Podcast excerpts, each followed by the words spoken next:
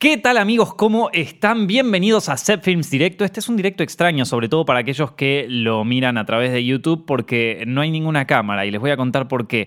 En este momento yo estoy a punto de irme de viaje, este podcast está grabado, no está en vivo y bueno, justamente porque me voy de viaje el día del podcast no voy a estar para hacer el vivo y tampoco voy a estar para grabarlo y tampoco está John, así que estoy acá encerrado durante una hora para traerles un podcast antes de irme. Probablemente mientras escuchen esto, cuando se publique, yo voy a estar en el, en el avión, así que eh, no me van a poder, no, no, no me puedo mostrar, loco, no me quiero mostrar, ¿qué te puedo decir? Ahora les voy a dar detalles sobre a dónde voy y qué voy a hacer allá, pero antes quiero agradecerles especialmente a toda la gente que nos apoya a través de Patreon, es eh, patreon.com barra Recuerden que a través de eso pueden apoyar este podcast y todos los demás productos de Zepfilms, entre ellos la serie de historia del cine, la serie de Hollywood al desnudo eh, y bueno, todo lo que hacemos ahí, así que muchas gracias a todos y aparte también pueden acceder a un montón de contenido exclusivo. El otro día estuvimos publicando guiones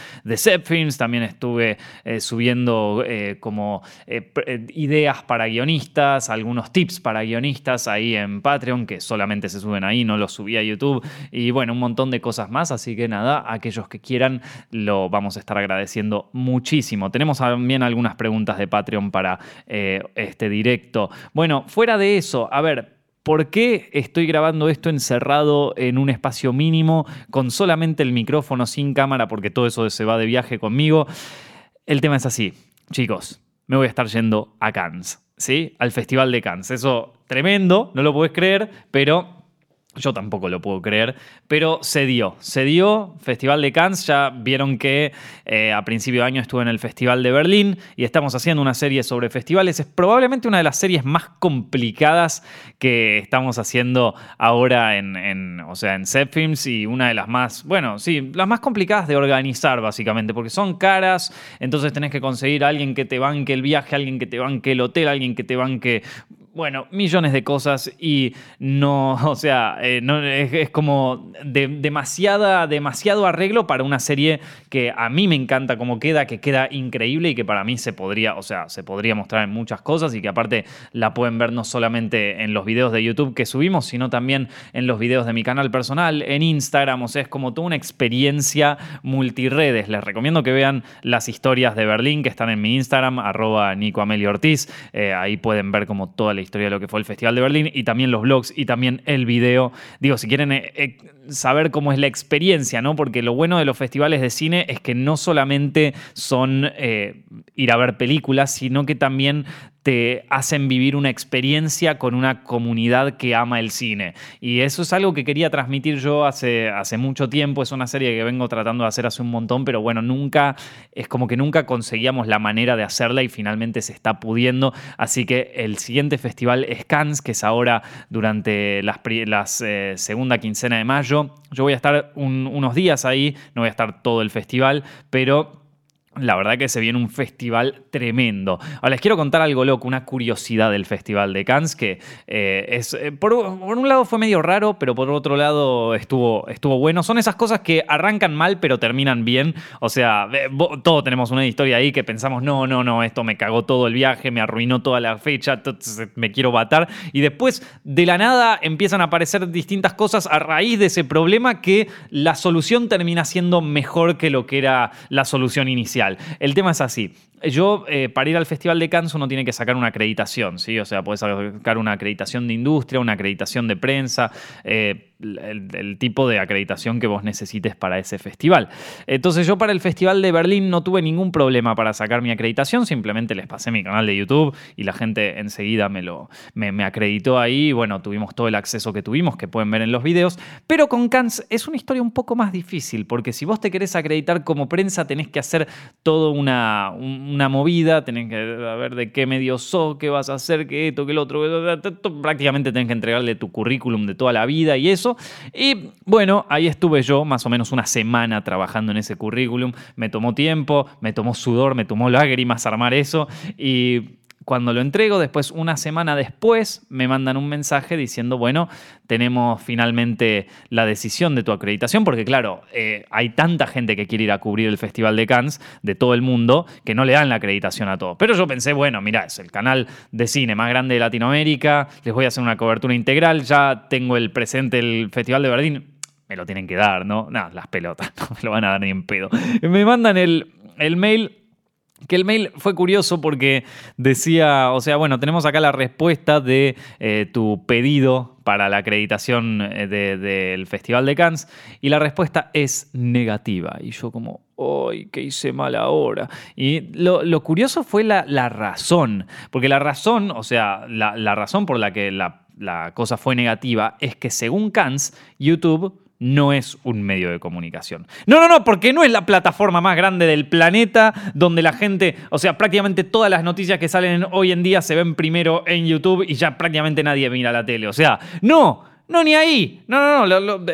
entonces, no es un medio. Ah, enseguida eh, le, mandé, le mandé la captura de pantalla de eso a, uno de los que trabaja en Google acá en Argentina y como que empezamos a reillear los dos, empezamos a enojarnos con, con cosas y digo, mira, así, así te ningunean los de Cans, le digo, a Google aparte. Eh, no, o sea, eh, una pelea de egos importante ahí. pero bueno, no sé, según, según YouTube no es un medio de comunicación, por más de que Cans tiene su canal de YouTube y publica la mayoría de las cosas que la gente ve ahí en YouTube y probablemente también, eh, o sea, use Twitter y probablemente la gente se entere de las noticias de Cannes a través de Twitter o de YouTube o de medios digitales. Pero bueno, es así como se opina y se ve que para tener una acreditación ahí voy a tener que la próxima juntarme a trabajar en una, en una revista de cine o algo así. Sin embargo, sin embargo, eh, bueno, tengo este problema en menos de una. No, ¿cuánto era? En ponerle dos semanas me iba para Cannes y digo, ¿y ahora qué hago? No, porque ya tengo el pasaje, ya tengo toda la cosa.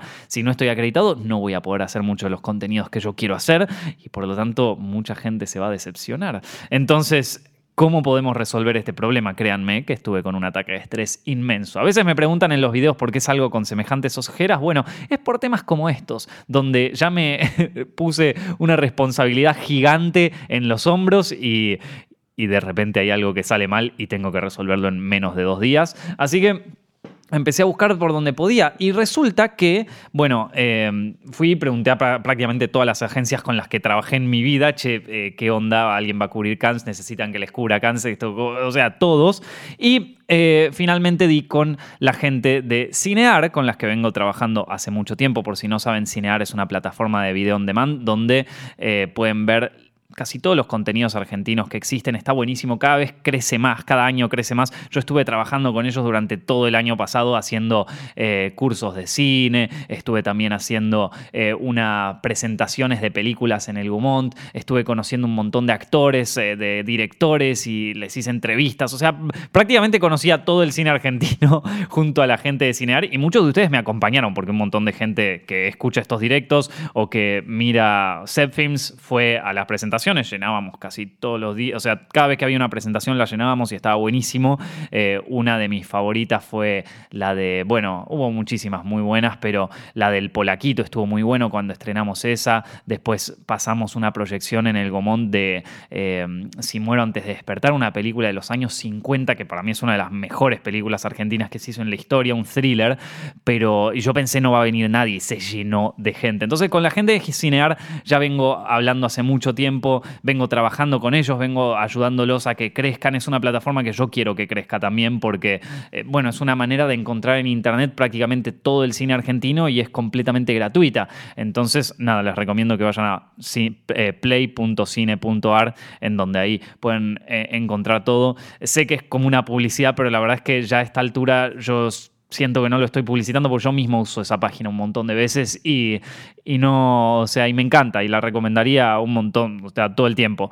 Eh, pero bueno, la cuestión es que con, e, o sea, a través de ellos eh, terminamos yendo, o sea, terminamos acreditándonos para Cannes y estamos, o sea, y gracias a ellos vamos a poder tener la cobertura que, que se merece este festival. Así que la verdad, muchísimas gracias a toda la gente de Cinear que apoyó eh, el proyecto que les presenté y que me tuvieron la confianza y que me tienen la confianza confianza en este sentido. Eh, me tuvieron la confianza cuando les presenté el proyecto de hacer los ciclos de cine, así que son unos genios. La verdad que estoy súper agradecido con ellos y, bueno, eh, van a hacer de esta una experiencia realmente increíble y quiero que sepan que la razón por la que va a ser muy increíble es porque eh, pudimos conseguir una buena acreditación gracias a ellos. Así que muchas gracias y bueno, ya les digo chicos, hay veces donde uno es como que te sale todo mal, pero después te termina saliendo todo bien. O sea, nunca hay que, nunca hay que bajar las manos y sépanlo porque eh, esto me hizo pensar también un poco en, cuando hago distintos trabajos y distintas cosas que ya yo ya medio me acostumbré, pero cuando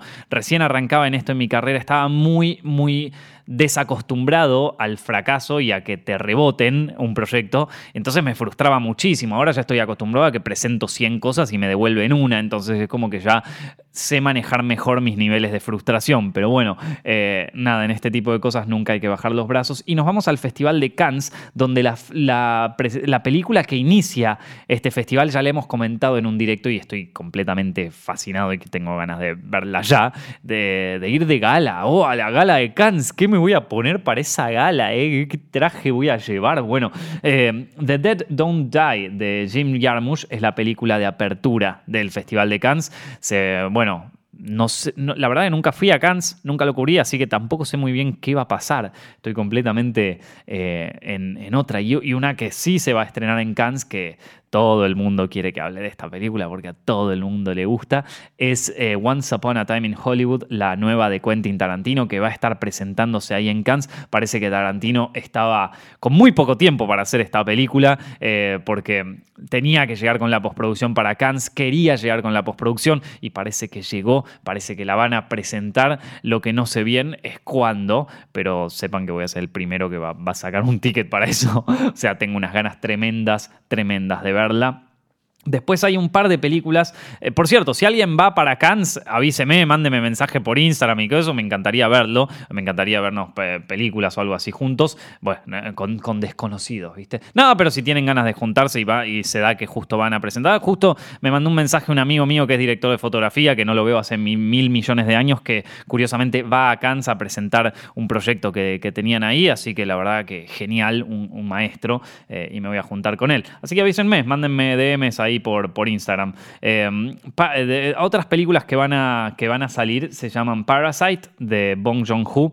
Eh, es un director que a mí me gusta mucho y que el tráiler de la película se nota que no está apuntado para audiencias, eh, para audiencias eh, occidentales, porque es muy distinto cómo está armado, es muy distinta la onda que tiene y la verdad que yo, o sea, que quedé bastante sorprendido. Pero bien, en el, buen sentido, o sea, quiero ver por dónde va. También dan Dolor y Gloria de Almodóvar, que ustedes me conocen bien. Hay directores que eh, yo eh, que me gustan mucho, hay directores que no me gustan tanto, pero que entiendo por qué a la gente le gustan tanto. Uno de ellos es Almodóvar. Almodóvar, hay una película de él que me fascina, que es La piel que habito, me encanta, es una como versión nueva de Ojos sin rostro, pero fuera de la piel que habito, el cine de Almodóvar en general no, yo la verdad que no lo disfruto tanto, es una, es una cuestión personal, ojo, entiendo perfectamente por qué otras personas lo pueden, lo pueden disfrutar. El tipo es un maestro, es un genio de la narrativa visual y e, evidentemente también es uno de los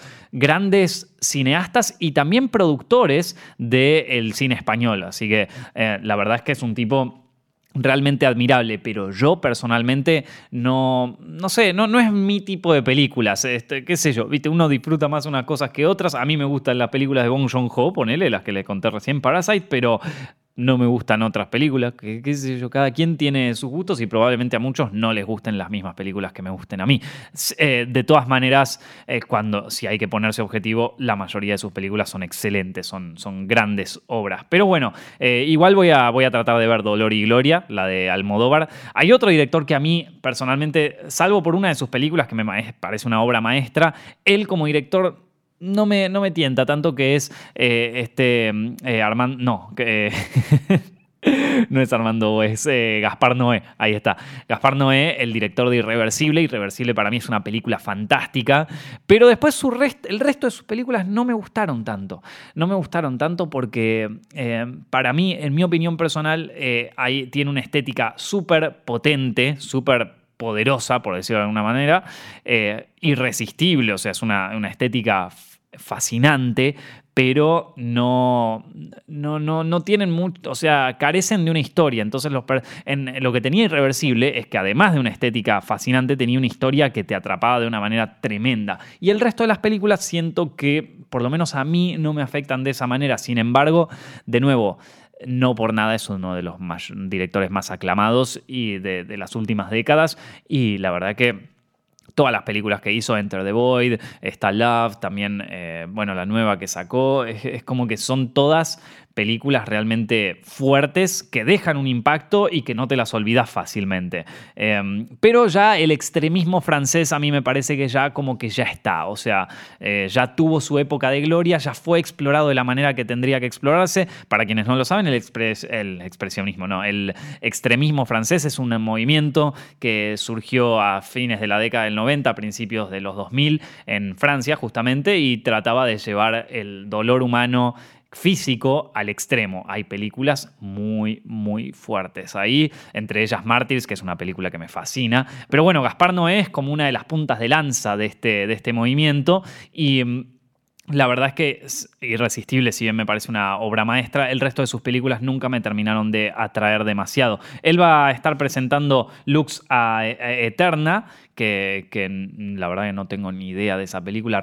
o sea, recién me enteré que existía, ni siquiera sé si es una película, capaz que es un corto, ¿eh? Esto, pero recién me enteré que existía cuando vi el programa de Cannes. O sea, no tengo ni idea nada, así que vamos a, vamos a ver qué onda esa película. Después hay un par de, hay un par de películas que me llamaron la atención, por más de que no, no sé o sea, no, sé ni de qué tratan ni de nada, pero me llamó la atención, ya sea por el tráiler o por, por la historia. Una de ellas se llama El Traidor, de Marco Bellocchio, que de nuevo, solamente vi el tráiler de esa película y ya me llamó la atención. Es una película de mafiosos y tengo muchas ganas de verla. Se va a estrenar ahí en, en Cannes. Em, recomiendo que se anoten estas pelis, chicos, porque son, son películas que después pasan por alto en el cine y después aparecen en los Oscars y vos decís como, che, ¿cómo pasó esto? ¿Qué? ¿De dónde salió esta película? Bueno, eh, ya estaba hace un rato. Eh, una de ellas, bueno, es El Traidor. A mí me parece que esa va a ser una buena peli, pero no, no, no sé mucho porque solamente vi el tráiler. Después está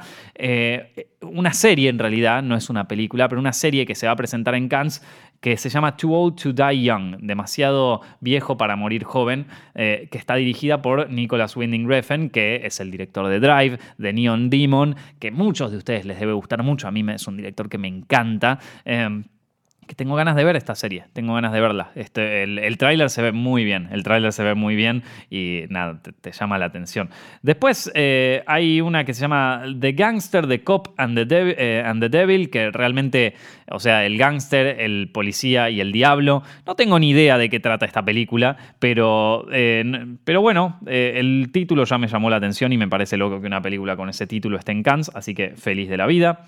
Después está una película de Werner Herzog que se llama Family Romance, que también la voy a ver. Tomaso, dirigida por Abel Ferrara, que es el director de Bad Lieutenant, así que vamos a ver qué onda esa. Dicen que tiene que es como una especie de autobiografía pero vamos a ver, vamos a ver por, por dónde va. Eh, todavía no estoy seguro. Y después está la película de Takashi Miike que se llama First Love. Que Takashi Miike también es un director que eh, hace películas muy extremas, muy sanguinarias, eh, muy turbias, de alguna manera. Eh, no sé si me la voy a bancar en el cine. Esto eh, son películas que después, o sea, capaz la veo en el cine, depende cómo esté ese día. Una peli de Takashi Miki en el cine no es para mí una experiencia muy grata. No, digo que. depende el día cómo esté. Son, son esas películas que hay que estar predispuesto para verlas, sobre todo en el cine. Es como que te diga de ir a ver eh, los, 120, los 120 días de Sodoma, ¿viste? O sea, son, es una película de Pier Paolo Pasolini de lo más extrema que tenés que estar un día preparado para verla. ¿sí? No, no, es una no es una película que vos podés decir, che, ¿qué vamos a ver? ¿Vemos Stranger Things o vemos 120 días de Sodoma? No, o sea, es, una es como una peli que hay que ir preparado para verla, ¿viste? Eh, porque son películas muy extremas eh, y y bueno, hay, que estar predispuesto, hay que estar predispuesto porque si no eh, te puedes terminar llevando una desilusión simplemente por el hecho de que no estabas predispuesto para ver una película así. O sea, eh, es lo que nos pasa a muchos cuando de golpe queremos ver una peli tranqui y decimos, bueno, ¿qué, qué hoy, hoy no tengo ganas de pensar mucho, ¿qué voy a ver? Voy a ver qué hay en Netflix. Roma. Sí, amigo, mira, esto.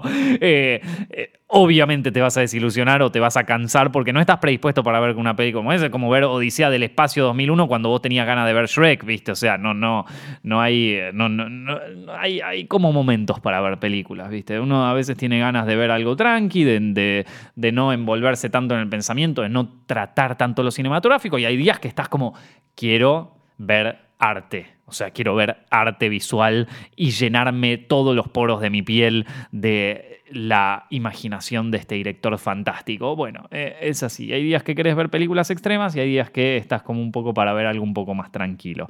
Bueno, eso en cuanto a Cannes, así que les recomiendo por favor que eh, eh, sigan a la gente de Cinear, play.cine.ar, háganse, eh, o sea, háganse una cuenta ahí, pueden ver un montón de películas argentinas totalmente gratuitas y después también pueden alquilar estrenos, eso es lo más. fuera de eso, también recuerden seguirme en Instagram, es instagram.com barra Nico Amelio Ortiz o Nico Amelio Ortiz, me buscan ahí en la app que voy a estar posteando historias de todo, todo el viaje ahí a Cannes y bueno, pueden surgir cosas re locas, como se acuerdan el de Los Ángeles que le conté que sin, darme cuenta estaba en el set de Once Upon a Time in Hollywood. Eso está en una historia de Instagram, quedó ahí guardado para la posteridad. Así que nada, pueden pasar ese tipo de cosas, tengan, en cuenta. Em, y después también sigan eh, el canal Films y mi canal de blogs, eh, Nico Amelio Ortiz, en, YouTube, que también voy a estar publicando blogs todo el tiempo que pueda. O sea, voy a estar. No voy a dormir, no voy a dormir. Yo ya no voy a los festivales para divertirme, voy, voy a no dormir. Literal, en Berlín fue así. No dormí, no dormí nunca. bueno, ahora quiero hablar sobre un tema de que me, tiene un. O sea. Que me llegaron un montón de noticias y lo voy a. Lo, voy a. sobre esto y lo voy a hablar brevemente, muy brevemente, no, no le quiero dedicar tanto tiempo, pero en los últimos fines de semana me estuvieron llegando DMs a través de Instagram, eh, a través de Twitter, también incluso me llegaron mails de una, un, como un network de televisión uruguayo que está pasando los videos de Set Films eh, sin ningún tipo de licencia como contenido propio ahí en su canal.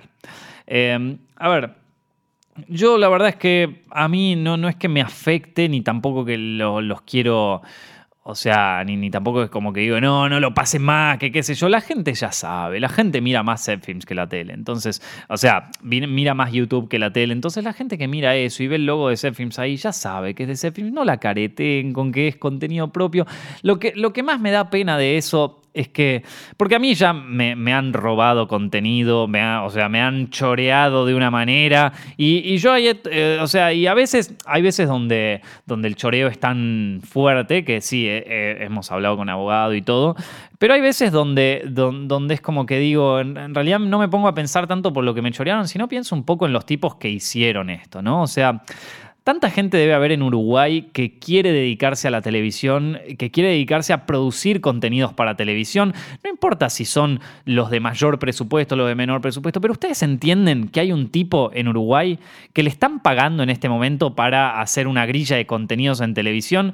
Eh, le, están pagando por eso. Le están pagando por producir, un, por producir un contenido. O sea, el tipo tiene un presupuesto para producir contenidos para llenar esa grilla y el tipo no tiene mejor idea que pasar contenidos que encuentra en YouTube. Ah, mira, vi algo de cine en YouTube, a ver que encuentro un top 10 de perfecto, mandemos esto, mono. ¿Y qué hacemos con la plata que nos dieron? Ay, me la quedo yo. O sea, pósima, el nivel de sinvergüenza que tiene ese tipo, el que, el que está encargado de eso, el nivel de caradurismo, o sea, esa persona, yo no sé quién es, pero le digo, mira, mono, hay un, a mí me llegan mails, me llegan eh, mensajes directos, me llegan de todo, gente que está soñando con tener el puesto que tenés, que sueña todos los días, que estudió una carrera entera para poder dedicarse a producir contenidos. Y no te estoy hablando de contenido de. Porque vos me decís, y bueno, mono, pero no tenemos el presupuesto. Yo te puedo asegurar, yo te puedo asegurar que un tipo con muchas ganas y con mucha esperanza puede hacerte un contenido con dos pesos, con 50 para la tele, mejor que cualquier cosa que a vos se te podría ocurrir en el tiempo. Lo que está haciendo ese tipo es de vago y de sinvergüenza.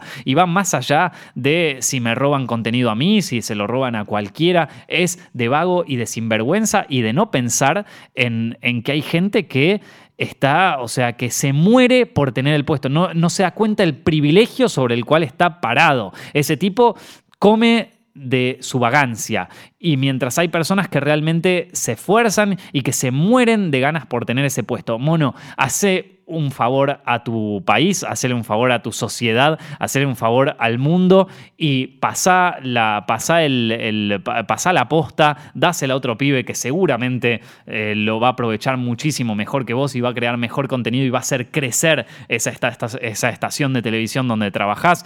No hagas perder el tiempo, o sea, no, no hagas perderme el tiempo a mí leyendo estas cosas y no desilusiones a la gente de la manera que lo estás haciendo, porque en definitiva es, es, de sinvergüenza, es de, es de un caradura tremendo, o sea, estar parado sobre semejante posición de privilegio y no hacer nada y ser un vago, la verdad es que, bueno, qué sé yo, cada quien hace, hace de su culo un florero, ¿no? Esto... pero esto, pero esto la verdad es que me da, a ver, más que bronca y coso, me da lástima. ¿Qué crees que te diga? Me da lástima por el tipo, porque debe ser medio infeliz, la verdad, para, para no amar su trabajo, estando en un trabajo que realmente mucha gente ama. La producción de televisión es un trabajo enorme que mucha gente adora.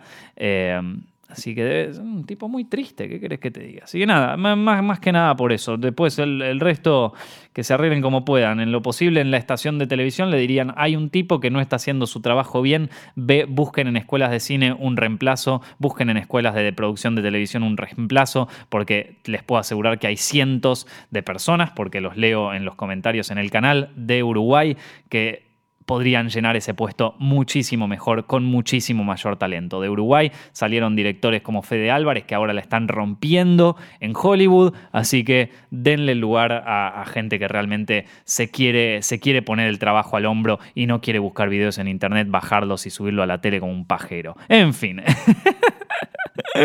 Ay, loco, pobre. Eh, pero bueno. Eh, esto, el, eh, salió el tráiler de... Eh, eh, eso, eso, perdón, eso, eso, es lo que voy a decir sobre el tema. No, no voy a hablar más sobre la historia porque me llegaron muchos mensajes de, acerca de esto.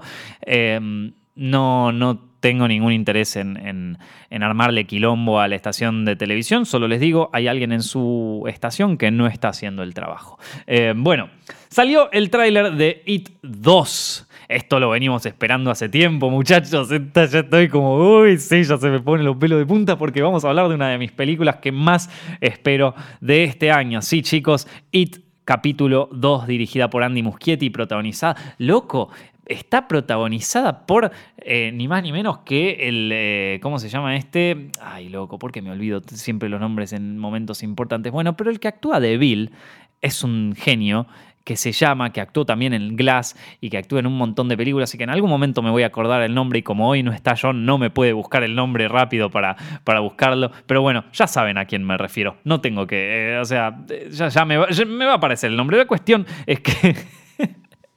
es que eh, la, la película sacó un nuevo tráiler que eh, está muy bueno el tráiler. A ver, para aquellos que no leyeron el libro ni tienen mucha idea, el, tráiler nos muestra una escena donde una mujer eh, la recibe a Beverly, eh, interpretada por Jessica Chastain. Ah, esa sí te acordás, ¿no, Nico?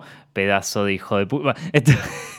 le abre la puerta a Jessica Chastain y, y, le pregunta hace cuánto no viene a Derry, si esa es su nueva casa, y ella dice, sí, es mi nueva casa, y se juntan a tomar un té, y, oh sorpresa, la vieja es Pennywise. Eh, esta es una escena muy conocida del libro, eh, o sea, ocurre también en el libro donde una mujer va y le sirve un té a Beverly cuando llega y la mujer, bueno, o sea, eh, esto ocurre efectivamente en el libro y es una escena muy fuerte, de hecho, es una escena muy fuerte porque ya arranca, o sea, los chicos llegan a Derry para juntarse. ¿Cómo, es la historia en el libro? Perdón si les spoileo un poco y no querían saber sobre, sobre It capítulo 2, pero como saben, es una película, es una adaptación, por lo tanto no sabemos muy bien hasta, hasta qué nivel van a ser fieles, pero supongo que con esto, este punto en particular sí van a ser fieles y es que, como saben, Pennywise es un, eh, no es precisamente un payaso, sino que es como, una, es como un monstruo eh, Lovecraft así medio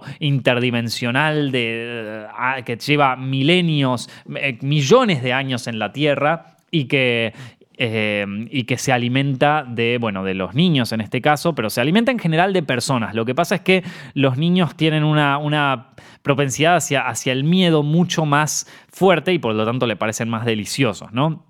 Se alimenta a través de eso, generando los peores miedos que, que, él puede. La mayoría de la gente le teme a los payasos o le teme a ese payaso Pennywise, entonces él adquirió esa imagen. Pero bueno, entonces eh, ¿Qué es lo que pasa? Pennywise, el, monstruo, o sea, It, viene eh, una vez cada 27 años. O sea, él va, pasan 27 años, se morfa a la mitad de los chicos de Derry y después vuelve a sus catacumbas ahí en el medio de la nada para hibernar durante 27 años más. Bueno, entonces la película, de, la nueva de It, ocurre 27 años después, ¿no? Eh, esto me hizo, me hizo, gracia que la, la vieja dice, ninguno de nosotros realmente se muere aquí. me hizo acordar al tráiler de Star Wars de No One's Ever Really Gone, viste el meme que hicieron de Nadie se va realmente, eh, que aparece la risa de Palpatine. Bueno, ahí hay como una mini conexión así graciosa mm, para, para memear, pero bueno. La cuestión es que eh, sí, eh, efectivamente los chicos se vuelven a juntar 27 años después porque It, la bestia, volvió. Uf, loco, ahí está. Em, el tráiler está muy bueno, me gusta mucho el, clima que se genera en la escena. Hay un, homenaje, eh, o sea, clarísimo a Stanley Kubrick y El Resplandor con la vieja esa desnuda que, aparece ahí, que se va sacando la ropa. Es, realmente tremendo. Esa, esa escena en El Resplandor es una de las escenas más turbias de la historia del cine de terror y acá le hacen como un mini homenaje. También yo creo que ponían, o sea, no me acuerdo muy bien si en la, si en la primera película ya era así el, living de, Beverly, pero si se, si se fijan bien al fondo hay como un, hay como un arco, así que, que serviría a su vez de paso entre el pasillo y el el comedor donde ellos se sientan a, tomar el té, donde que en algún punto se parece a la entrada al baño, que también tiene esa forma medio de arco. Y eh, como que la escenografía es muy parecida. Capaz que ahí hay un homenaje eh, súper explícito, o capaz que quedó residual de, la, de la película anterior y es coincidencia, pero una buena coincidencia. Y hay una cosa que eh, nadie, o sea, que, no, vi, o sea, después yo me quedo medio manija y me pongo a ver cosas que no viste en el tráiler de It y cosas así. Y hay algo que nadie mencionó. Eh, del tráiler de It 2 y que para mí es súper importante que se ve, se ve, muy cortito, se ve una, un momento donde está en un plano Mike mirando a Pennywise, que Pennywise está como saltando de una ventana en un lugar medio industrial que parecería una fábrica abandonada. Si, es, o sea, si ese plano es el que yo pienso que es, eh, vamos a presenciar una de las mejores escenas del libro. Para mí, la escena más cinematográfica del libro, que es cuando eh, Pennywise eh, ataca a Mike Mike cuando es chiquito, eh, eh, el Pennywise lo ataca en una fábrica abandonada. Y mm, bueno, no les quiero spoilear cómo lo atacan, porque si llega a aparecer esa escena lo tienen que ver, porque su, es una escena realmente cinematográfica en el libro. O sea, vos lees el libro y te imaginás eso como una película, porque es, bueno, es la escena más cinematográfica del libro, voy a decirlo así. Y es una escena que a mí me sorprendió que no apareciera en la primera película de It. Y, es una de las cosas que, bueno, que, me hubiese gustado preguntarle con más de... Que creo que en algún momento se lo pregunté a Andy Muschietti cuando vino acá en Argentina y me había dicho que no, no lo habían dejado filmar esa escena, que qué sé yo, no, no, no me acuerdo muy bien precisamente, pero, eh, pero bueno, la cuestión es que... Em, si es, si es, o sea, todo indica que podría ser esa escena, porque está solamente Mike mirando un Pennywise en una fábrica, eh, Mike joven obviamente, todo indicaría que, va por ese lado. Mucha gente me pidió la opinión de este trailer date y la verdad que estoy muy contento. Yo creo que van a hacer un buen trabajo. Me parece que, eh, bueno, los que leyeron el libro saben que es eh, la segunda parte del libro es como más difícil todavía de, adaptar realmente porque eh, ya el monstruo de It revela su verdadera forma y ya todo en, el libro empieza a tener como un tinte mucho más eh, cósmico y mucho más eh, abstracto de alguna manera, ¿sí? Los chicos empiezan a tener visiones, em, o sea, es como que todo se vuelve muy eh, literario y muy difícil de adaptar, realmente muy difícil de adaptar, o sea, no, no le envidio el trabajo a Andy Muschietti porque la verdad es que em, eso debe ser una movida, una movida difícil, ¿eh? Pero bueno, eh, alguien lo tiene que hacer y la verdad que, no sé, se, ve, se ve como que va a estar bien. Después, chicos, una cosa que me vienen pidiendo hace mucho tiempo que hable y la verdad es que eh, justo teníamos otro podcast en el medio con, con Marce y Marco para hablar sobre literatura y es como que medio se quedó ahí en el, en el tintero, es sobre la aberración, la horripintealidad de el tráiler de Sonic the Hedgehog. O sea, el tráiler de Sonic el Erizo, loco. Salió eso. No puedo creer que no lo hayamos hablado en el podcast todavía esto. O sea, el nivel de aberración de ese Sonic. Pero mirá que, a ver, hay toda una línea de tiempo acá toda una línea de incongruencias y de ideas y de cosas que estaban mal y de que de, de, esas cosas que decís cómo es que pensaron en eso, justo al mismo tiempo que se estrena otra película que realmente tomó un material similar con monstruos y con personajes así animados que los convirtió en algo CGI, o sea, en algo hecho por computadora realmente increíble, que fue eh, Pokémon Detective Pikachu. Si quieren ver mi review de Detective Pikachu, está en Zepfilm ya publicada. Eh, no me parece la mejor película de la historia, pero tengo que decir que cada uno de esos Pokémon está diseñado increíble, sobre todo Pikachu, que bueno, es el protagonista, ¿no? Pero también hay un Psyduck por ahí que está súper bien armado, o sea, está todo increíblemente bien hecho en esa película. Y después vos tenés algo como Sonic, ¿no? Algo como Sonic, o sea, en, el caso este de Pokémon, vos ves que hay como un interés en la franquicia, hay un interés en, los Pokémon, en los personajes, en, crear un material único y nuevo y hay también como una sensación de responsabilidad, siendo que son los primeros que hacen una película live action de una franquicia tan querida, ves una responsabilidad ahí. Por más de que la historia no te termine de copar o te parezca cosa, vos ves una responsabilidad de parte del equipo que, que está bien puesta ahí, la verdad. Es una de las mejores películas de videojuegos que se hizo. Ahora, después ves una cosa como Sonic y decís, estos tipos ya no tienen cara. Estos tipos ya es como, ¿qué, qué, pasó acá? ¿Les interesa Sonic? ¿O qué, qué, qué pasó, viste? O sea, yo, ahí vos ves, o sea, vos empezás a pensar que, bueno, o sea, estaba la productora que tenía los derechos de Sonic y ya tenían fecha de vencimiento, se vencían en 2019 y dijeron, chicos, hagamos una película ya porque se nos vencen los créditos, hay que hacer una, hay, se nos vencen los derechos de esta franquicia, hay que, hay, que sacarle algo de guita, porque barato no nos salió conseguir los derechos de Sonic, así que, y se están por vencer, así que hagamos la fucking película y se dejan de joder. Y entonces alguien dijo, bueno, ¿quién se encarga de Sonic? ¿Y alguien jugó de ustedes Sonic? Y no sé, la verdad que no, no, sé ni de qué me estás hablando. A ver, agarra, no sé, fíjate en YouTube. Y se pusieron a fijar en YouTube y dijeron, bueno, qué sé yo. Che, alguien lo. Boludo, ¿sabes qué? Yo conozco a Jim Carrey. ¿En serio? Sí, yo conozco a Jim Carrey, no te creo. Boludo, tengo el teléfono acá, me lo encontré la otra vez, estuvimos charlando. Pero boludo, decirle que sea alguien en la... pero si son todos bichos, ¿qué, va a ser? Colas, el, Tails, ¿qué, quién va a ser? El, el... Boludo, puede ser el villano, el doctor. No.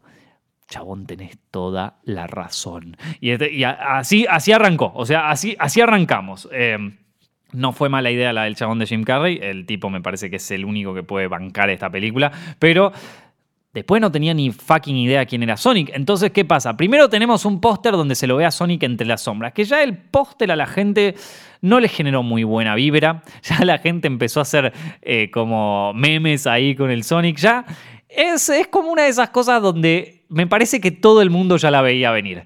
Donde me parece que todo el fucking universo ya la veía venir. Como que nadie hizo meme cuando apareció el primer póster de Pokémon. Pero con el de Sonic ya todo el mundo es como que lo podía oler. Podía oler el fracaso de esa película, podía oler las pocas ganas que tenía la, distribuidora de hacerla. O sea, ya se podía sentir como el aroma de, de, mierda que había ahí, o sea, cruzando por el Atlántico y llegando a los distintos puntos del mundo, ¿no? Ese póster, el primer póster de, de, de, Sonic. ¿Y qué pasa después, no? Porque después, y esto es algo que no mucha gente le dio pelota, o sea, como que pasó, fue un meme y después desapareció, que es que salió otro póster. Pero este póster, si ya el primero causaba mala espina, este segundo ya directamente te decía en la cara, esto va a ser una cagada y prepárate porque esto va a ser, o sea, nunca en tu vida viste algo tan basura como esto. Era un póster donde se veían las dos piernas de Sonic, pero parece esas fotos, ¿viste? Parece esas fotos que llegan, no sé, eh, nudes mal hechos, ¿viste? O sea, eh, fotos, eh, fotos porno mal hechas, ¿viste? Que, que, se, o sea, te, hablas con alguien y dices, ay, me mandas una foto hot, dale, y te manda esa en la bañadera, todo sucio, las piernas peludas, unas cosas, o sea, es como, Da, la concha de tu madre, si vas a mandarme una foto hot, mándamela bien, loco, preocupate un poco por el encuadre, que quede linda, no sé. Esto es una puta pierna peluda asquerosa en el medio de la ciudad. O sea, debe haber muy poca gente con ese fetiche. Decididamente no la gente que, por lo menos la, la, guita que podrían llegar a ser, no tiene ese fetiche, mono. ¿Qué hiciste? Porque esas piernas, chabón, o sea, busquen el trailer. Ah, ya, ya, ya me cae. Boludo. Qué feo, qué poco sentido de la estética, por favor. No, no, no, horrible eso. Y Oh, yo ya, las, las piernas, como que ya podía sentirle el, gusto ahí a sudor de Sonic, chabón. Sudor de Sonic, ¿de qué estamos hablando? Por favor, esto se pone horrible, pero se pone peor. Eso es lo peor de todo. Se pone peor, mono. Porque vos pensabas que ahí iba a terminar todo. No. No, no, no, no, no. Esto se pone mucho peor. O sea, a ver, ¿qué es lo que pasa después? Llega el infame trailer. Llega el trailer y ya todos ya todos estaban completamente... Eh, no, pará, antes pasó otra cosa. Antes se filtraron...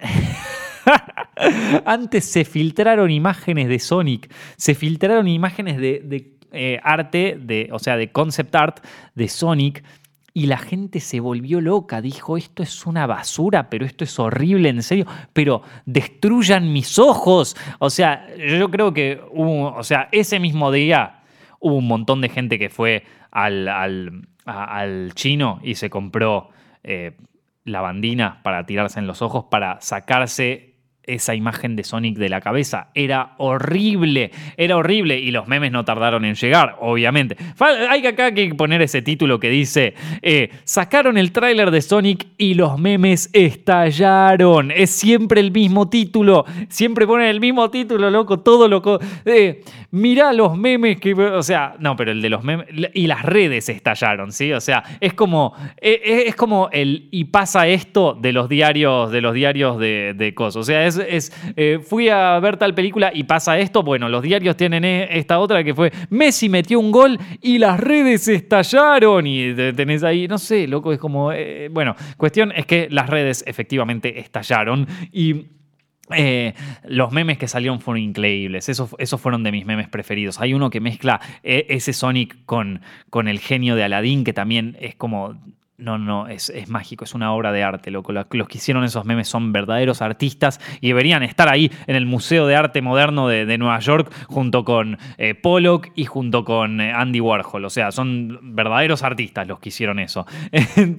Em, y, después, y después se confirmó lo que todos ya sabíamos a través de un tráiler horripilante. En el cual solo puedo decir una cosa y es que Jim Carrey fue divertido. O sea, verlo a Jim Carrey fue divertido. Es un poco triste porque está interpretando como un papel de él muy de los 90 y él ya tiene como, o sea, ya pasaron 30 años de los 90. O sea, el tipo ya no tiene como ese, o sea, ya, ya está viejo, es como verlo a Robert, yo, yo no me acuerdo una vez que fui a un recital de, a verlo a Robert Plant cantando, el, el integrante de la banda Led Zeppelin, y si bien fue orgásmico verlo ahí y todo, eh, hay otra cosa que tiene Led Zeppelin como banda y es un aire de juventud enorme. Vos cuando escuchás las letras y la música de Led Zeppelin, escuchas juventud. No solamente escuchas una guitarra impresionante y escuchas un solo de, batería que es increíble y la voz de Robert Plant, que obviamente es la muerte, sino también escuchas la juventud. Es una banda ante todo joven y, y llena de furia y de alegría y de amor y de todo a la vez. Lo mismo pasa con Jim Carrey. Además de que te gustaba verlo en la máscara, el tipo también eh, destilaba una juventud que ahora ya no la tiene, mono, ya está el mismo tipo, hace otros tipos de papeles ya, porque ya no, no, no, bueno, entonces lo ves ahí, es como que decís, bueno, está bien. Sin embargo, al ser Jim Carrey, al igual que, que mm, Robert Plant, es como que aunque, aunque no lo haga tan bien como antes, lo hace increíble. Entonces es como que te compra. Y yo creo que Jim Carrey fue lo único que me gustó de, ver ese tráiler horrible, o sea, después lo ves a Sonic y es una aberración natural y más feo todavía cuando lo ves en movimiento, es como, aparte está mal hecho, ¿no? Y me sorprende que esto haya ocurrido al mismo tiempo que sale otra película como Detective Pikachu, donde los Pokémon están realmente muy, muy bien hechos. No lo entiendo. No lo entiendo, ni lo voy a entender nada nunca, pero es algo que tenía muchas ganas de hablar en, en directo, que ya había quedado pendiente hace mucho tiempo. Y bueno, nada, acá estamos debatiéndolo nuevamente. Chicos, eh, ahí llegaron un par de preguntas de Patreon, en realidad llegaron varias, pero bueno, voy a responder las que puedan. Eh, muy interesantes, así que muchas gracias a todos los que dejan sus preguntas en Patreon. Si quieren pueden formar parte de las preguntas de Patreon yendo a patreon.com barra y por tan solo el módico precio de 2 dólares, que en Argentina son 80 pesos, mono. Son 80 pesos. Vos ponés 80 pesos y ya nos está... Re... O sea, es más barato de lo que te sale un café en el McDonald's. Y ya nos estás... Primero nos estás recontrabancando, o sea, esto ya estamos súper agradecidos por eso, porque, digo, mantener esta oficina limpia requiere una aspiradora, hay que comprar la aspiradora, ¿viste? todo eso. Entonces, nada, son, son gastos, son cosas que... Eh, se van apilando y bueno, eh, este tipo de apoyo ayuda muchísimo, pero aparte pueden eh, llevar a, o sea, acceder a un montón de contenido exclusivo. Nos encanta llevarles nuestro contenido a todos, nos encanta hacerlo gratuito, pero también tenemos que pagar cuentas y también tenemos que hacer cosas eh, exclusivas, ¿sí? Eh, si no, es una o la otra. También hay que vendernos, también hay que hacer publicidades y también cosas, porque en definitiva, eh, si, si, todos queremos seguir haciendo contenido para la gente y, cosas y cada vez mejorarlo lo más que podemos, para poder subir ese escalón a veces necesitamos un poco de apoyos, ya sea de marcas, de gente, de lo que sea. Muchísimas gracias a todos los que lo hacen. En fin, llegaron preguntas de Patreon. Eh, en este caso tenemos, a ver, una pregunta de Jason que dice, Nico, ¿qué tal? Desde que te sigo en el canal he podido ver todos tus cortos y en los últimos se ha notado un subidón de calidad en cuanto a nivel de producción. Quería saber si, has pensado en otro largo ya con la experiencia que has conseguido. Saludos. Bueno, en principio Jason, muchísimas gracias por eh, esto del subidón de calidad. En serio, te agradezco muchísimo. Es como una caricia. Gracias, en serio. Pero... Eh, sí, es verdad que uno va mejorando la calidad de, sus trabajos, eh, tanto en los videos de Zepfilms como en mis proyectos principales. Yo busco siempre como tratar de mejorar, ¿no? Porque cada vez, a medida que uno va avanzando en su carrera, se le presentan nuevas oportunidades y uno puede hacer dos cosas ahí. O puedes hacer como el loco este de la televisión que pasa los videos de Zepfilms y ser un recontrapajero, o podés aprovechar que se te dieron estas oportunidades y tratar de hacer algo mejor de lo que venías haciendo. Em, entonces, en este caso, yo trato de apuntar a hacer algo mejor con lo que se me da. A veces no se me da mucho, a veces se me, da más de lo que necesito. Y, mm, trato, de hacer, hacerlo lo mejor posible. Eh, sí estoy pensando, eh, ah, y, con esto viene el siguiente punto que es sobre la pregunta, así que estoy pensando hacer algo más a futuro. ¿Qué, qué es lo que pasa? Cuando vos aumentás tu, nivel de producción y tu calidad y todo, todo empieza a llevar más tiempo. ¿Por qué? Porque empezás a involucrar más gente, porque empezás a trabajar con más personas que requieren ciertas responsabilidades de vos que antes no requerían, no tenés la misma, la misma capacidad, o sea, qué sé yo, cuando yo hice el bosque de los sometidos, estábamos ahí con Monty haciendo la peli y hacíamos lo que queríamos, básicamente. O sea, eh, si bien no teníamos el presupuesto y todo, nadie nos venía a hacer reclamos sobre cómo se veía tal escena o cómo se veía tal cosa. Eh, podíamos filmar lo que queríamos, teníamos libertad absoluta dentro de los límites de producción que teníamos. O sea, teníamos 30 días para filmar, teníamos un guion pero fuera de eso nadie nos decía cómo lo teníamos que filmar ni con quiénes teníamos que trabajar, nada, éramos totalmente libres. Ahora, cuando vos empezás a reunirte con más productoras y empezás a presentar proyectos más grandes y tenés un presupuesto más grande y la gente espera que ese presupuesto le vuelva algo, eh, empiezan ahí ya a, surgir algunos temas que son eh, un poco más de... De, producción exclusivamente y que aparte no, que aparte a veces es como que no van con la visión que vos tenés. Entonces vos tenés que hacer un poco de malabares. Bueno, entrego un poco de esto, pero me quedo con esto. Eh, por un lado está bueno, por un lado está bueno, pero eh, porque te hace un poco más prudente sobre las decisiones que realmente te querés guardar de tu película. Pero eh, pero bueno, todo esto obviamente lleva a que las cosas se extiendan mucho más en tiempo, los presupuestos se vuelvan más altos, entonces lleva más tiempo conseguir la financiación. Pero yo sigo, yo entre medio sigo escribiendo cosas. Miren, para que se den una idea, en este preciso momento, mientras estamos en directo, eh, yo tengo un proyecto que ya ganó, o sea, que ya ganamos no solamente un, un, Vía 2 en el Inca, que es un, eh, es un premio que te da el Instituto de Cine acá en Argentina, que es un premio muy grande, es uno de los mejores premios que puedes pedir.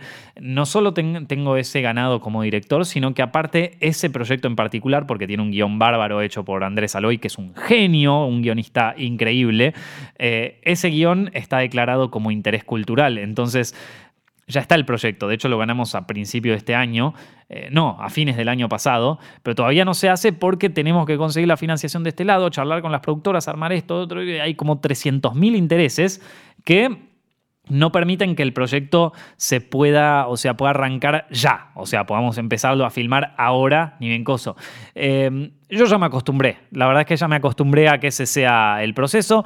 Y en el tiempo que yo espero a que se produzca, no, antes no, antes era súper impaciente. O sea, si no se hacía ya, no se puede hacer nunca. Y no, no, no es tan así. O sea, uno puede esperar a, que surjan las cosas, más, más aún si son proyectos de semejante calibre. Entonces, lo que, si quiero hacer algo ya, me voy a tener que hacer la idea de que va a ser de bajo presupuesto y que lo voy a hacer con amigos y que voy a tener que pedir algunos favores y que ya no sé hasta cuándo me van a devolver esos favores o voy a tener que hacer eh, algunos favores a otras personas, ¿viste? Em, entonces, si, quiero hacer algo completamente libre y, sin, y con total libertad y ya, lo tengo que hacer independiente. Por lo tanto, lo tengo que financiar yo o lo tengo que financiar entre algunos amigos y, eh, esto, y eso significa que voy a perder plata porque probablemente no haga muchas ganancias. Va a ser algo súper independiente, hecho a mano prácticamente y, y bueno, yo la verdad que estoy apuntando a hacer otro tipo de cosas. No te digo que en algún momento me raye y tenga ganas de hacer algo así de nuevo,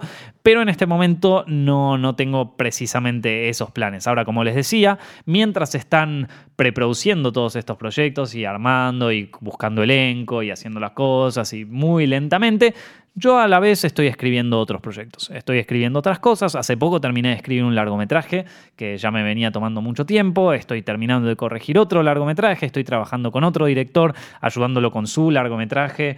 Em, en, más que nada en la parte de guion. Em, entonces sigo, sigo armando cosas que por más de que no se ven, digo, desde Virgen salió en 2017 y estamos en 2019, pero aunque no lo crean, siguen pasando cosas entre medio. Lo que pasa es que ya en este momento es como que toman más tiempo, porque la dimensión es un poco más grande. Espero que eso eh, haya respondido la pregunta. Y capaz que en algún momento me agarran ganas y hago un corto y sale así de la nada. Recuerden que Films también es un nivel de producción importante. Los videos de historia del cine, mucha gente dice ahí en los comentarios que perfectamente podrían ser una serie documental de Netflix. Y yo creo que tienen razón. No lo digo para subirme el ego a mí. Digo, recuerden que este es un trabajo que no hago solamente yo, lo produzco yo, pero atrás hay guionista, está Mati Horta que hizo los guiones de historia del cine, está John que los edita y que los edita de una manera espectacular.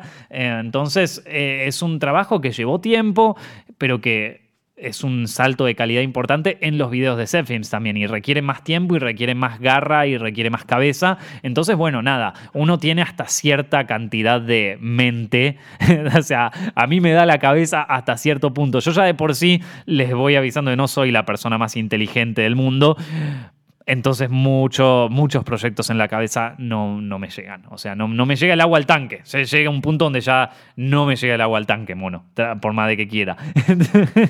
eh, Después hay una, hay una, pregunta de Gerardo que me dice, soy de Entre Ríos y acá, aunque hay muchos cinéfilos, no hay instituciones donde pueda aprender la carrera de dirección y producción de cine. Pienso seriamente la posibilidad de, mudarme a Buenos Aires para estudiar y cabe aclarar que también me gustaría actuar y creo que hay posibilidad más allá. Creo que es lo mejor, pero me gustaría saber tu opinión. O sea, la opinión eh, de, Gerardo, que vive en Entre Ríos, es que eh, él se quiere mudar acá a la ciudad para empezar a desarrollar, su carrera como, director o como actor en este caso. Em, ante lo cual yo digo, bueno, es una, es una idea bastante eh, certera. Digo, la mayoría, por más de que es verdad que hay escuelas y talleres de cine en casi todas las ciudades de, Argentina, em, la, industria del cine funciona en Buenos Aires. No te digo que sea lo mejor. Ah, para mí, yo tengo una visión un poco más federal sobre, sobre el país y sobre que todo esté centralizado en Buenos Aires. A mí personalmente como argentino no me gusta tanto, pero bueno, es así, es como, es, como ocurrió y, hoy, hoy en día la industria funciona mayormente en Buenos Aires. No quiere decir que no se hagan películas buenas fuera de Buenos Aires. Ahora hay una película que yo quiero ver que se llama Muere, Monstruo, Muere, que no se filmó en Buenos Aires y que está tremenda, que se ve impresionante. O sea, la tengo que ver, voy a ver si hay una función en Cannes porque la quiero ver urgente, eh, pero, esa, pero bueno, a lo que voy es con esto, es que eh, si bien eh, hay escuelas de cine en, todas las grandes ciudades de Argentina.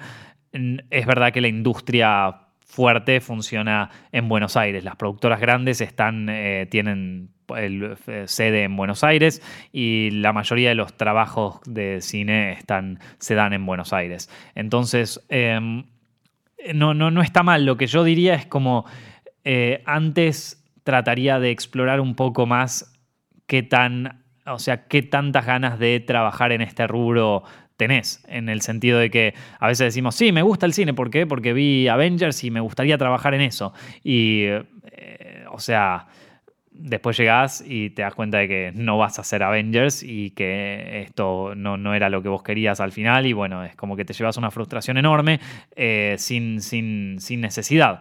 Lo que digo es que estaría bueno, en ese caso, eh, hacer un par de cursos en talleres de cine de tu ciudad al principio para interiorizarte un poco con lo que es eh, la producción cinematográfica y con lo que es hacer una película y capaz hacer un corto con tus amigos, eh, hacer un par de, un par de videos, no sé, un videoclip para la banda de tu ciudad o lo que sea. Eh, cosas que vos me podés decir, bueno, pero yo quiero dedicarme a la industria. Bueno, pero de algún lugar se empieza. Yo, chicos, la verdad es que eh, no considero que tenga la carrera más prolífica de cine de la historia, pero tengo una carrera que, la verdad de la cual estoy contento con lo que hice y me gustaría poder seguir haciendo más cosas. Eh, y yo arranqué haciendo videos para la fiesta de 15. O sea, arranqué como asistente de cámara de un tipo que hacía videos para la fiesta de 15 y, no, o sea, y estoy orgulloso de eso. Pues es una manera de, empezar a curtirte en el trabajo y empezar a aprender de que estás en un tiempo limitado, que eh, manejar una cámara no es tan fácil como parece, de que em, hay un montón de tareas que hay que hacer, hay un montón de planos que se pueden hacer, hay un montón de encuadres. O sea, esto uno va empezando a aprender de a poquito, ¿viste? No, no, no empezás siendo Spielberg. solo Spielberg arrancó siendo Spielberg. Así que eh, pero mismo Spielberg empezó trabajando en, en cosas más chicas. Eh, entonces, nada, empezar a ver, a introducirte en el mundo del cine y de la creación cinematográfica de a poco, viste, dirigiendo un par de cortos con tus amigos, armando un par de, videoclips, haciendo capaz un video documental de algo que pase en tu, en tu ciudad y que sin, tampoco tener pretensiones de que, de que, la película gane un Oscar, pero poniéndole todo el empeño que uno puede a esos pequeños trabajos eh, y después, si realmente ves que hay en eso, no solamente, no, no solamente encontrás que, tenés cierto talento sobre eso, porque talentos tiene mucha gente, pero después ahí el tema es poder hacer que ese talento valga, ¿no? Porque eh, hay, hay, mucha gente que. Yo conocí mucha gente talentosa, pero que, realmente, por más talento que tuviera, no amaba lo que hacía o no le gustaba y por lo tanto ese, ese talento se terminó desperdiciando. Eh, entonces, eh, lo, que digo es más allá de darse cuenta de un talento, de si realmente disfrutas eso que estás haciendo. Es decir, cada vez que haces un corto o algo así, porque hacer un cortometraje, un largometraje o cualquier producto, producto audiovisual involucra un trabajo enorme con un equipo, involucra también mucho estrés, muchísimo estrés. Eh, un estrés al que no todos los seres humanos estamos acostumbrados realmente, y lo digo porque yo también lo sufrí. Em, entonces, si vos salís de una cosa de eso contento, disfrutando, ves el producto final y te agarra como un goce y no una, hoy no, no puedo terminar esto, que, quiero, que me quiero matar, viste, que no lo termino y qué cosa, que son sensaciones reales. O sea, a mí también me ha pasado de estar en momentos muy turbios, muy oscuros y muy cosos, donde no terminaba el boque de los sometidos, por ejemplo, y ya decía, esto vale la pena realmente. Pero después, si haces un promedio, está todo bien. La cuestión es que digo, si encontrás un disfrute en este trabajo, bueno, en ese momento ahí ya podés decir, bueno, sí, la verdad es que de esto quiero hacer mi carrera y a esto quiero dedicar mi vida y en esto yo puedo hacer de esto una carrera y me siento confiado para hacerlo. Porque una vez que entras en la vida real, en lo que es alquilar, mantener un alquiler, pagar cuentas, quizás mantener a tu, a tu familia y a tus hijos, las cosas se vuelven mucho más difíciles. Y todo, todo se vuelve como en, en, o sea, como en tu contra para lograr tus sueños. Y vos también te empezás a autosabotear tus sueños. Entonces, eh, tiene que ser algo que realmente ames porque, y que realmente te guste muchísimo. Eh, y si descubrís que es eso, bueno, seguramente no solamente eh, te va a ir muy bien, sino que también eh, vas, a, vas, a, vivir una, plena, una vida muy contenta, donde eh, ya el dinero, las ganancias, el acoso va a estar muy, muy por debajo del verdadero goce que es eh, disfrutar de lo, que uno hace. ¿no? Así que bueno, eso respondiendo a la pregunta, chicos, espero que hayan disfrutado de este video. Si les gustó el directo, por favor no se olviden de dejar su like ahí abajo, compartirlo con sus amigos y suscribirse a Films para más sobre sus películas favoritas. Estamos, recuerden, haciendo este podcast tanto en YouTube como en Twitch, como en em, iTunes, SoundCloud y Spotify. Nos pueden seguir por ahí. Chicos, muchas, muchas gracias por eh, oírnos o por, por vernos. En este caso no van a poder verlo porque no hay cámara ni nada, pero eh, dicho todo esto, nos estamos viendo la semana que viene.